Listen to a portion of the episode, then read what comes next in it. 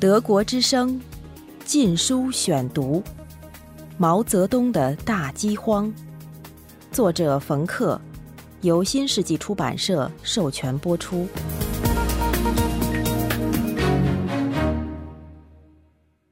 第二十四节：小偷小摸，在集体化的外衣下，在武装民兵的公开支持下。党的官员开始剥夺人民的一切私有财产，特别是在农村，面对贪婪的干部，农民只有任人宰割。这是一场对付人民的持久战，因为每次新一轮的掠夺都会把拥有私人财产的微弱希望扼杀在萌芽状态。在湖南湘潭。当地人民不会忘记在当地刮过的六次共产风。第一次是在一九五七到一九五八的冬春，为了推行资本积累，金钱、瓷器、银器及其他贵重物品必须上交。第二次发生在一九五八年夏天成立人民公社的时候。第三次是为了大炼钢铁，共产风。吹走了人们家里的壶、锅和铁制的厨具，然后在一九五九年三月，省银行冻结了所有的储蓄。第五次秋季，由于大半水利再次启动，工具和木材被无偿征用。最后，一九六零年春天，地方领导为了建立大猪栏，夺走了农民的猪和建筑材料。大多数人对公开的掠夺几乎毫无办法，但他们不是被动的受害者。他们创造了一系列的生存方法。最常见的做法是遵循自然惰性的代工。高音喇叭要大家鼓足干劲儿，强暴在歌颂劳模完成生产计划，但在工厂车间里弥漫着一片漠不关心的气氛。在冬天的北京。一个典型的四十多人的车间里，五六个工人会习惯性的蜷缩在炉前取暖，而其他工人则溜出去排队买东西或看电影。干部根本没有办法控制每一个工人和惩治一切违反纪律的行为。中宣部更全面的研究显示，在上海，多达一半的工人不遵守工作纪律。有些人会晚几个小时上班，其他的人花很多时间聊天。有几个懒人不做任何工作，只等吃下一顿饭。在收工前，许多工人已经走掉了。国家越是陷入饥荒，人们越是偷懒。一九六一年，上海一个工人的平均年产值比一九五九年减少百分之四十。工人更多了，生产出的商品反而更少了。磨洋工当然只是生产率大幅下降的许多原因之一。正如我们在第十八章看到的，问题在于到了一九六一年，工厂的工人已经成了磨洋工的老手。一九五九年，许多农民不得不在没有饭吃的情况下成天干活。消极怠工，除了是营养不良的结果，也是求生之必须。为了度日，人们必须学会保存一点能量。在干部巡视的时候，农民会努力耕地，但只要干部从视线中消失，他们就会放下手里的农具，坐待收工。有的地方的农民会在关键的十字路口站岗放哨，以便其他的人睡上一个下午。如果干部管得不严，当地一半的人就会逃避劳动。有些村庄领导比较宽容，家家户户就蜷缩在一起，一连几天不起床，用真正冬眠的方式度过严冬。有些历史学家认为，黑市、不合作、代工、盗窃都属于反抗行为。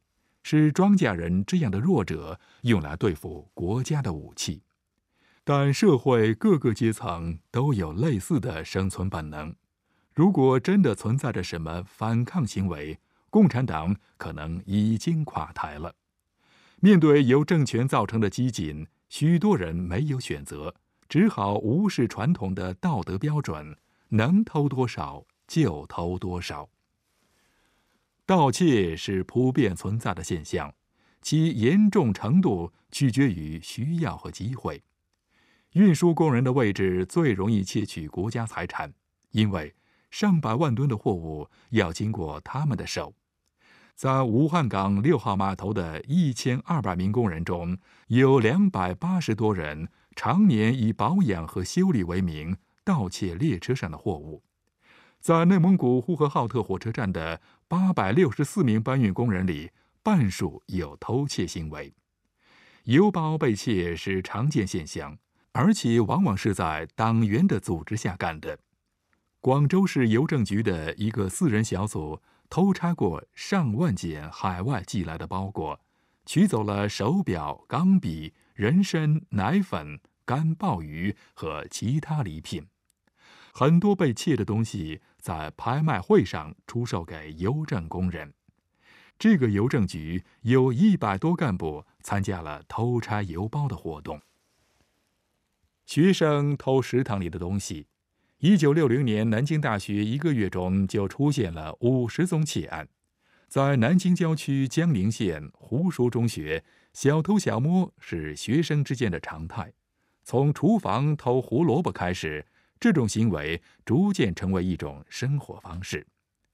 国营商店和百货公司的职员会巧妙地篡改收据或开假收据。徐继树上海友谊商店的售货员通过篡改收据，日积月累，攒了总数达三百元左右的钱财。在药店供职的黎山地承认，几年来每天拿走一元人民币。使他的工资几乎翻了一番。如果说城市中的小偷小摸是因为存在着大量的机会，那么农村中的小偷小摸就是出于必须。许多农民只有依靠自己的机智，才能在饥荒中生存。在粮食生产的每个阶段，农民总是试图为自己保留一部分。在小麦或玉米完全成熟之前。这些做法就从田里开始了，这是一种名为“吃青”的传统做法。当民兵不注意的时候，农民在田里悄悄地摘下谷物，用手搓去谷皮，生吃下去。吃青常见于北方，和稻田相比，茂密的玉米地和麦田更适合于藏身。玉米是一种生长能力很强的作物。能够在田里待相当长的时间，从而为不断吃青提供条件。一九六零年，因为农民吃青，一些公社的秋收几乎是名存实亡。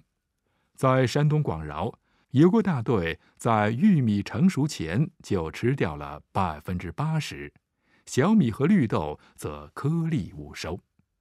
也是在山东的郊县。所有谷物近百分之九十失收，全省有成千上万件类似的事件。很多在田里偷吃的人被当地民兵打死。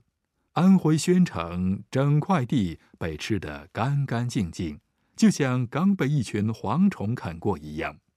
回忆当年的饥饿，农民曾木说出了偷吃的重要性：没偷的人都饿死了。偷吃过的人还活着。德国之声《禁书选读》。在检察员的默许下，已经脱粒和装袋的粮食在注水后出售给国家。正如我们已经看到的，仅广东一省，国家储备的三十亿斤粮食中，就有三分之一。因为含水量过高而腐烂，虽然储存条件差也是原因之一。粮食一旦卖给国家，大量的盗贼就会出现在粮食的运输过程中。在广东新兴县城，一九六零年出现了将近九百起盗窃事件。来自新河的船夫林四在不同场合拿走了大约一千斤粮食，另一些人偷得更周到。他们用沙子和石头顶替被盗的粮食。在广州，运货的人用竹筒把粮食从口袋里弄出来，再把沙子返回袋子中。在江苏高邮县，差不多每个船夫都为自己偷粮食，平均每人每年偷三百公斤。国家粮仓的看守也偷窃，在河北与内蒙古接壤的张家口，五分之一的看守有不诚实的行为。有时在党员的默许下偷窃粮食，管理邱县粮食收集站的干部有一半存在腐败问题。经过如此之多的贪婪的手，人们想知道有多少粮食最后实际到了食堂的饭桌上。根据苏州在本地进行的一个调查估计，一公斤大米约只有一半左右能达到它的最终目的地。先是在储藏和运输中被人偷窃，然后是会计的中饱私囊，干部的假公济私和厨师从中克扣，最后才能成为一碗米饭端上食堂的饭桌。地方干部与农民联手，就会形成强大的盗窃集团，他们的诡计和欺骗可以使整个村子面受饥荒之苦。有些村庄保持两套账本，一本是村里的实际数字，一本是糊弄上级粮食检查员的假账。这种做法在广东省非常普遍。湖北宣恩县三分之一的会计造假账，在重阳县，一名支部书记向上级公社报告了大约五十万斤的产量，自己的账簿上记的却是六十三万斤。一九五九年六月。根据河北省委办公室的调查，粮食的库存记录比实际储量少了三点二亿斤，这主要是会计报告弄虚作假的结果。从农民手里征集余粮是严厉而且血淋淋的，因此没有上交的粮食隐藏起来并不容易。在湖北孝感，检查组发现。最大的地下粮仓藏匿了十二万斤粮食。在义堂公社，六万斤粮食被藏在假墙、衣柜或棺材里。有一个叫五洛的地方，一次搜查就从十五户人家缴获了五点二亿斤粮食。有些地方干部在收获之后立即私分粮食，并叫农民在民兵来征粮以前。尽量多吃。全国各地都有干部悄悄地给农民发放粮食，帮助他们度过饥荒。河北易县有个公社，每亩收获的粮食中就有二十至二十七斤被分到社员手里。检查组经常发现地方的黑粮仓，在蛟河县，几乎每队都有一千五百斤左右的地下粮仓。当天津近郊孙氏公社的领导留下三十九万斤种子时，他直言不讳地说：“国家的粮食也是群众的，群众的也是国家的。”湖南有二十三个县实际拥有的粮食比上报多出百分之五到百分之十，总数达七千二百万斤。最极端的例子之一是浏阳。在彻底检查了三万个粮仓以后，多出了一千五百万斤粮食。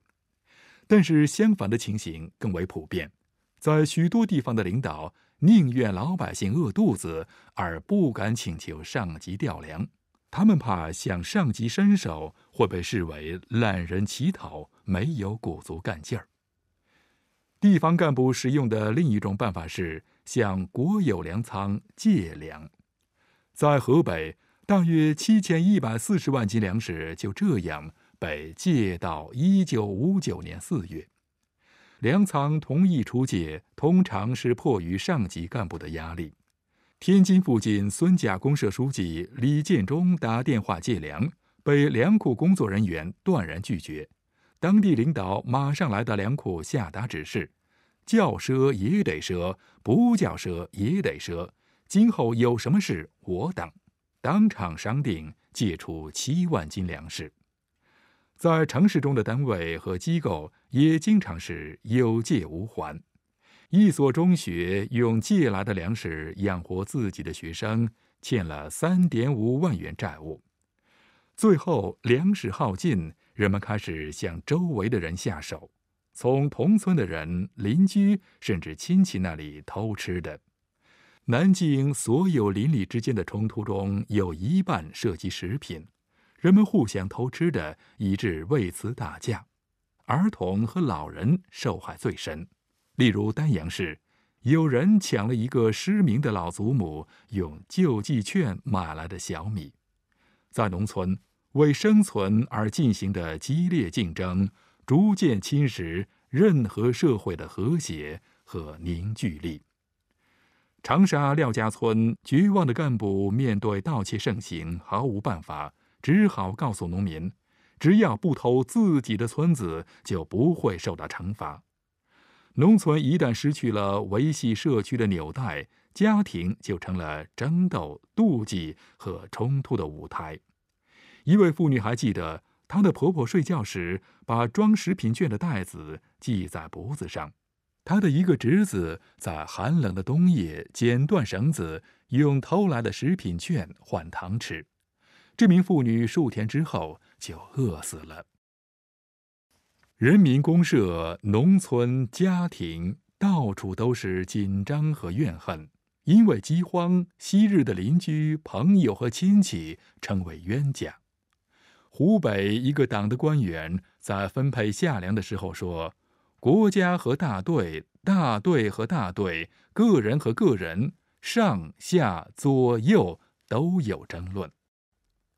暴力出现了，单位或小组因为夏粮的分配打得四分五裂，社员为了吃粮而打架，专门制作了棍棒和刀具。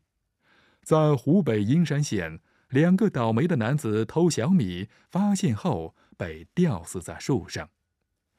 在饥荒中，一个人有所得，另一个人就有所失。